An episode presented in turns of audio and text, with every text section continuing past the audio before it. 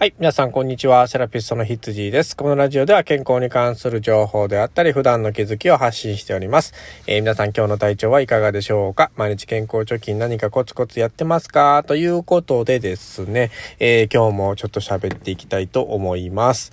えーと、連日雨ばっかりでね、ほんまに嫌になる雨なんですけれども、えー、皆さんどうでしょうかね？皆さんところはね、いけてますか？大丈夫ですか？えー、早くね、危ないところの地域の方は逃げて、えー、もらってね、避難してくださいね。危なくなったら。うん。で、えっと、まあ、甲子園もね、大変なことになってますよね。まあ、4日か5日ぐらいですか？順延になってですね、今まででこう、え最長の期間になるっていうね、決勝が一番、今まで過去一番遅くなるっていうようなニュース出てましたけどね。僕も昨日あの1回戦目の大阪桐蔭がね、えー、の試合なんですけれども、患者さんのところで少し見ててですね、まあ野球になってなかったっすよね。あの、打った球が途中で止まっちゃって普通のショートゴロなのにセーフみたいなね。うん、まああの状況じゃちょっと苦しいなっていう、えー、ところですけれどもね。早くもう病んでくれることを願うばかりですね。うん。で、えー、っと、まあ、もう本題に行きたいと思うんですけれども、えっと、今日はちょっとね、コロナ関連のお話を、えー、したいなと思います。えっと、僕はね、次22日の、えー、日曜日にワクチンの2回目接種っていうのがね、えー、控えてるんですけれども、えまあ、2回目はね、やっぱ副反応が出やすいっていうね、声が多い中で、まあ、僕はどんな反応が出るのかなと思いつつね、ちょっと若干不安になりながら今待ってるんですけれども、うん、まあ、1回目にね、まあ、腕が痛いだけで、え済んでですね、まあ、筋肉痛だけで済んで、まあ、ここのラジオでも話したかと思うんですけど、あの、湿布を貼ってね、対処しましたよっていう話ね、させてもらったんですけど、まあ、2回目もね、またこう、まあ、自分の身にどういう反応が起きたかっていうのをね、まあ、ちょっと、えー、ここのラジオでも喋りたいなというふうに思ってますんでね。えー、そしてですね、今その皆さんがこう思ってるようなワクチンに対しての、えー、疑問というか、えー、そういうのをちょっと喋りたいなと思うんですけど、え何かって言いますとですね、まあその抗体ですよね、抗体の、え抗体というかその副反応、副反応の、あの、人によってこう強い弱いってあるじゃないですか。で、その強く出た人の方が抗体がより強く作られてますよ、みたいな、そんな疑問がね、話がこう結構巷でこういろんなところでお話が出てるかと思うんですけれどもこれに関してね今日の yahoo ニュースで少し出てたんですよ。まあ結論から言うとですね、あんまり関係ないらしいんですよね。まああの、副反応が出た人でも出なかった人でも、えー、みんな同じようにちゃんと抗体はできてますよっていう風に書いてました。まあ、簡潔に言うとね。まあ、あの、えー、詳しく言うと、ま、中身のね、まあ、その、なんです、副反応って言ってどういうものかとかっていうのが、まあ、ちゃんと書いてあったんですけれども、まあ、僕の解釈で言ったらですよ。僕の解釈で言ったら、その抗体が強くできるから強い反応が出てるわけじゃなくってですね、その、えー、入ってきたものに対して反応が強く出るか出ないかなんですよね。まあ、一種の、まあ言うたらアレルギー反応なんですよ。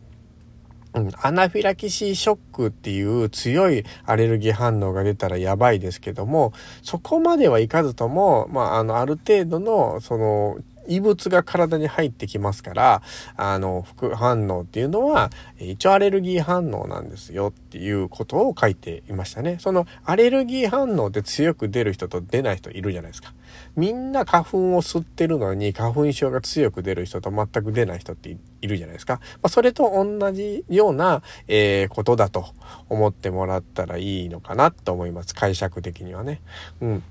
だからまあ安心してくださいっていうことですね。しっかり抗体はできてますからね。えっ、ー、と、あとですね、まあその抗体がまあどれぐらいの期間続くのかっていうところがね、もう一つ皆さん気になってるところなんですよね。まあ外国の方では、えっ、ー、とまあ3回目が始まってるところもあるみたいですけれども、大体そのね、辺の情報をちょっと読んでると、8ヶ月ぐらい、えー、までは抗体が続くみたいですね。まあ、そこから先はどんどんどんどん抗体っていうのがなくなっていきますから、まあ、大体それぐらいの時期に、8ヶ月の時期ぐらいに、こう、あの、3回目のワクチン接種っていうのをもう一回打ってもらって、まあ、その時も2回ぐらい連続で打たないとダメなのかもしれないですけど、まあ、詳しい情報っていうのはまだ日本ではね、まあ、出てませんから、これからまた順を追って情報をね、見ていきたいなと思うんですけれども、大体8ヶ月ぐらいっていう風な文章が出てましたね。まあ日本もおそらく3回目打つことになると思いますね。うん。で、そうですね。だから世界のワクチン状況を見った時に、あと一つ問題がですね、あの、貧困諸国にワクチンをこれからこう多く流すか、それからまた先進国に流すかっていうような、そんな問題も出てましたね。うん、まあ僕的にはですね、まああの薬っていうものがですね、どんどんどんどん最近、えー、できてきているようなね、情報も入ってきてますから、まあそういうものを開発とかね、使えない国、まあ要は貧困のね、ところの国なんかにワワクチンをたくさんうん、送ってあげる方が、えー、ま、世界的に見て解決のになるんじゃないかなっていうふうに個人的には思いますけどね。まあ、これはまあいろいろ国と国とのつながりであったりとか、まあ、問題があると思うので、まあ、一概にはパッといかないですけどもね。うん。まあ最近ね、あの、まあコロナの情報もたくさん仕入れてて、まああの、やっぱりね、え情報は武器ですからね、まあ皆さんもね、まあそのど、どこから知れてもいいと思うんですよね。インターネットでもいいし、テレビでもいいし、こういうラジオでもいいし、まあ自分のね、使ってる媒体からしっかりね、あの、関係ない情報だけじゃなく、の好きな情報だけじゃなくって、えっとまあ、あの、今の最善のコロナの情報であったりね、えー、そういうのもしっかり仕入れて自分の身を守っていく必要があるんじゃないかなっていうふうに、特に最近強く思ってますので、えー、まあこのラジオをね、お聞きの方は、まあ実行していただければ嬉しいなっていうふうに思ってます。えー、また次回もね、ここで僕が、えっ、ー、と、まあ、インプットしたことをね、しっかり発信していけたらあいいと思いますので、どうぞよろしくお願いします。セラピストのひつじでした。ではでは。